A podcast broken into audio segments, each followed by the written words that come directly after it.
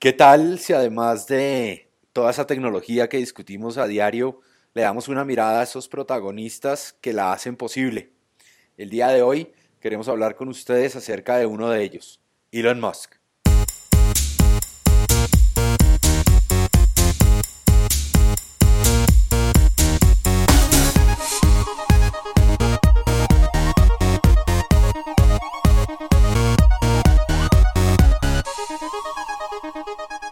Hey amigos de TechCetera, ¿cómo les va? Eh, yo soy Samir y hoy vamos a tener un episodio especial de algo que todavía estamos buscándole un nombre y que tentativamente decidimos llamar Titanes Tech.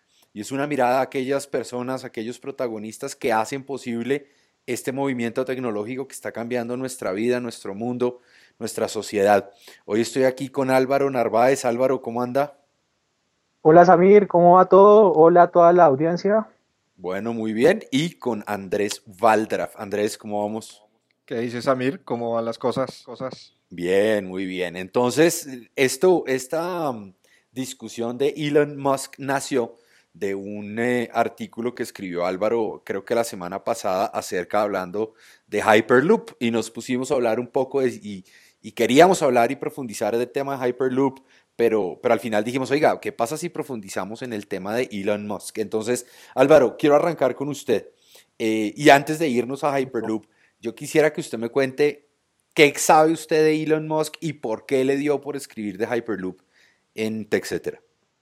Bueno, em, la verdad, eh, sé de Elon Musk el tema de que es uno de los grandes emprendedores que está revolucionando el mundo de la tecnología actualmente eh, es un emprendedor que, más o menos cumple todas esas reglas de Silicon Valley, innovador, eh, un extranjero que estudió en, California, en Stanford, y que ha sido, que se ha lanzado con emprendimientos constantemente, empezando por PayPal, bueno, inicial, eh, antes de PayPal tuvo un, creó un videojuego cuando era muy niño, y pasó luego a PayPal a hacerle la competencia a eBay, y luego vendió PayPal a eBay y mm, siguió pues con esa, con esa racha de emprendimiento pasando con empresas como, como Tesla Motors, SpaceX y ahorita Hyperloop. Ah, también hay otra que se llama Solar City. Y, mm, y bueno, el tema es que está arrasando. Hace poco también escuché una noticia de, de unos, de unos ¿qué? carros eh, de unos aviones eléctricos y pues eso, eso ha sido pues el tema de innovación bastante movido. Oiga, el, personaje es una cosa, Andrés y yo hemos hablado de este tema muchas veces, pero cuando uno habla de tecnología, a veces termina siempre hablando de lo mismo, que el celular tal, que la tableta tal, que el computador tal. Pero cuando uno mira la historia de Musk, es una historia en tecnología, pero siempre ha estado como un paso adelante, ¿no? Andrés, ¿usted, usted cómo ve el tema? Pues hombre, Elon Musk es una de las mentes brillantes hoy, ¿no? Eh, más allá de todo lo que creó a través de, aplicaciones de Internet, hoy por hoy lo reconocemos más por esas super ideas visionarias eh, como Tesla Motors, los carros eléctricos, como Hyperloop, un sistema de, de transporte, SpaceX, viajar al espacio, en fin, está metido en todo, pero muy poco directamente con el Internet, que es lo que nosotros pensamos hoy en día que es como eh, tecnología. Él va mucho más allá de eso, ¿no? Y es, y es ese punto, ¿no? Cuando usted mira, cuando montó, eh, creo que su primera compañía web fue una que se llamó Zip2, pero fue una compañía que montó en 1995. Entonces, al final dice uno, oiga, este loco en 1999 la vendió, se la vendió a Compaq eh, y la vendió alrededor de los 300 millones de dólares, cuando para la mayoría de nosotros el Internet apenas era eh, una noción que arrancaba. Después viene este tema de X.com y de PayPal, eh, en el que nuevamente él salió de PayPal en el 2002. Y, y, hoy en día estamos viendo este auge del comercio electrónico, de los pagos por Internet, pero estamos hablando de que el loco va casi una década adelante de lo que, de lo que la gente ve en el, en el mainstream, en la tecnología. Entonces, a mí, a mí tal vez el proyecto de Musk que más me llama la atención hoy en día tiene que ver con SpaceX. Entonces quisiera hablar como con los dos.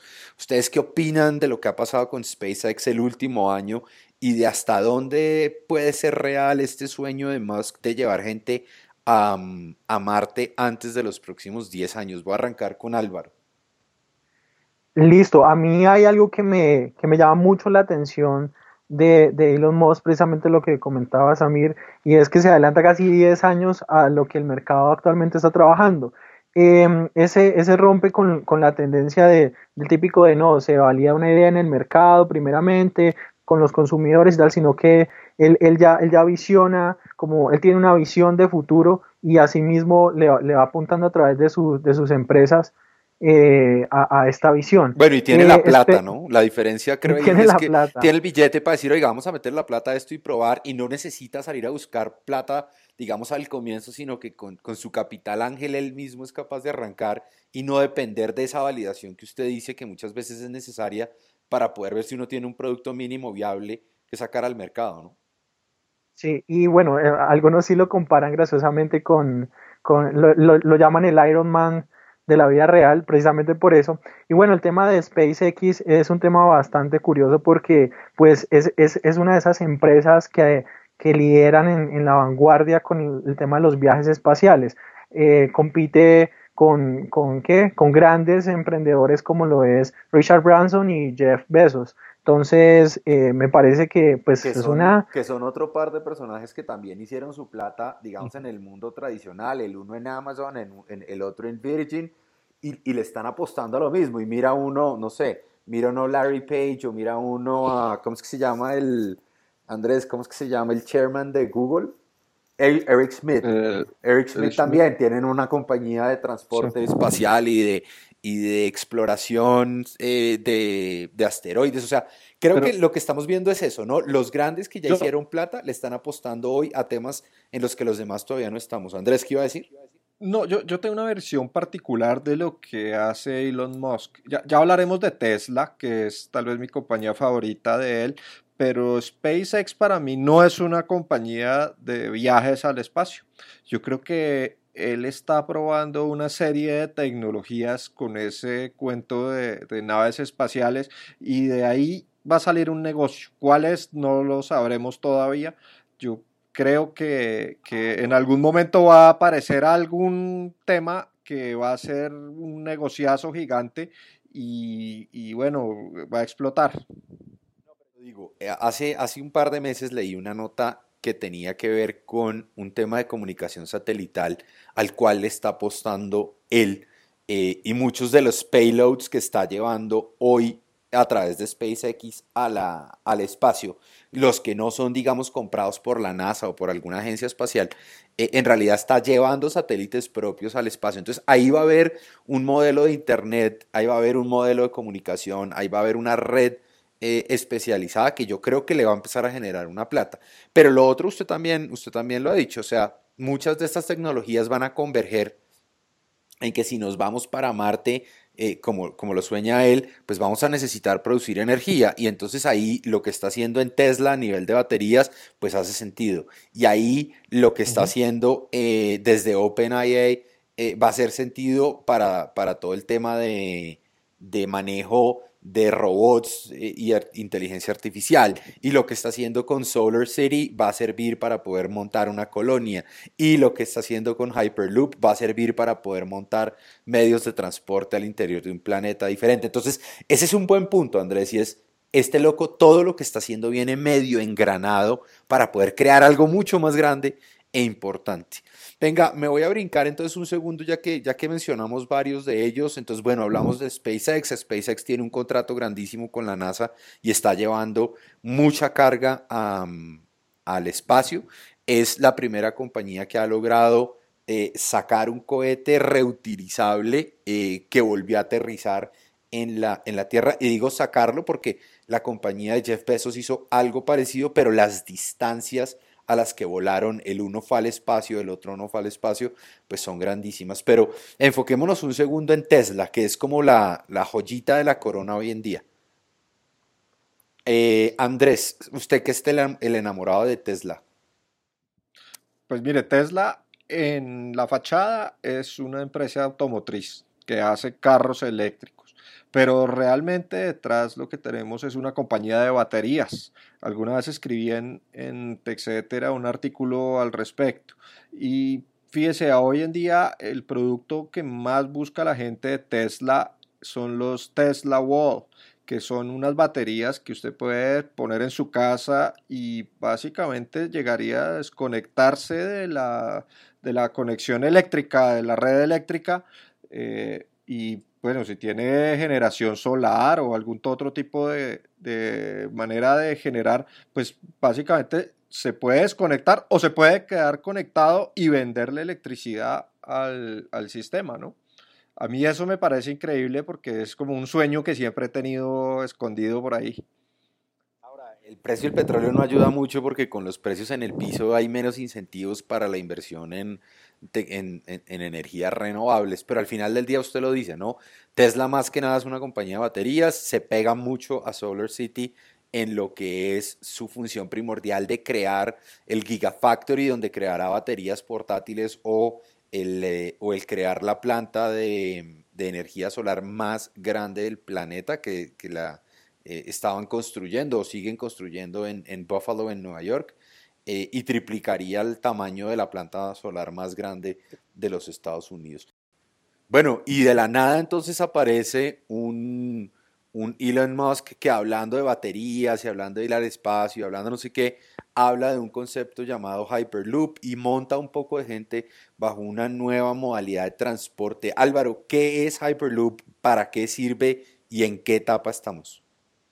Bueno, o sea, mire, el Hyperloop es un, es un sistema de transporte que revolucionaría la industria como tal del transporte en el sentido de que estaríamos eh, eh, eh, viendo un sistema de transporte que, que, se movería más o menos a 1200 kilómetros por hora. Eso es, es aproximadamente la velocidad del sonido.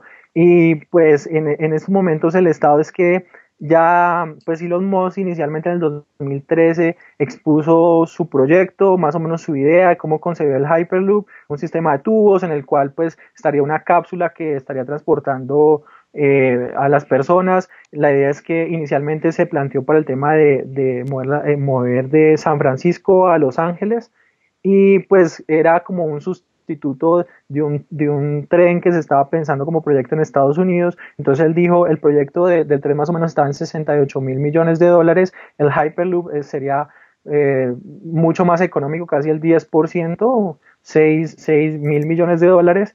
Y mm, pues el tema también es que le quiere meter eh, energía solar y, eléctrica para el movimiento.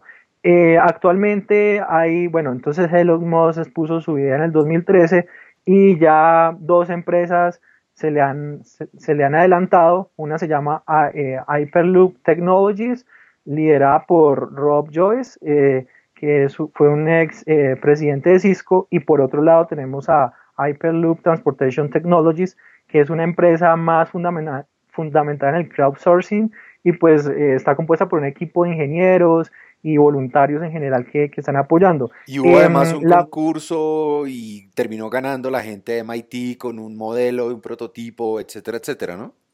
Sí, eh, y por otro lado, entonces, estas dos empresas se le adelantaron a Moss, pero ya Moss el, el año pasado ya se metió en el tema con SpaceX y Tesla Motors, eh, promoviendo un concurso en el cual pues le ayudaran a, a pensar más que ir de, de lleno ya la, a, la, a, la, creación, primero en el tema del diseño, en, en, el tema de la cápsula, que para ellos son lo más importante, pues ahí estaría como las personas. Entonces, entonces digamos que ahí en ese concurso que hicieron, el, eh, fue el tema más que todo de cápsulas, eh, ganó el MIT con un diseño eh, del exterior y también una propuesta de cápsulas que, que se llevó, que enganchó a todos los jurados. Oiga, Andrés, y, espéreme, le hago aquí una pregunta. Andrés, sí. si uno tuviera que explicarle a una persona que no entiende de tecnología esto qué es, ¿cuál sería la mejor manera de hacerlo? ¿Cuál sería la analogía más fácil para que... Es, el, es la versión moderna de esos eh, sistemas de aire comprimido que hay en algunos almacenes, donde el cajero mete unos papeles en una capsulita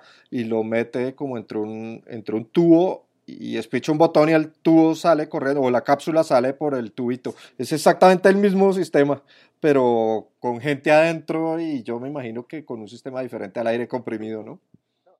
Y ahí yo le agrego, Andrés, pues una, un símil es el, el, los, las, formas que uno veía cómo se transportaban los supersónicos y pues cómo también lo hacían en Futurama los personajes. Entonces uno veía el intro y, veía cómo, cómo todo... Metían a la gente un tubo y esa cosa andaba por todos lados y, y súper rápido. Ahora, este, este es un modelo que, como decía Álvaro, lo que busca es, uno, que sea mucho más barato que la construcción de un tren bala, pero dos, que sea muchísimo más rápido, con lo cual se podrían disminuir los costos de transporte de, personas y de y también de, carga, ¿no? Entonces, ahora, volvemos al cuento, es algo que podremos ver, hoy en día se está construyendo un, un Hyperloop eh, de, de, aproximadamente 5 millas, pero es algo que podremos ver en aproximadamente unos 10 años, ¿cierto? Yo no creo que antes vayamos a ver, a ver nada de esto ya aterrizado en la realidad, ¿o ustedes qué creen?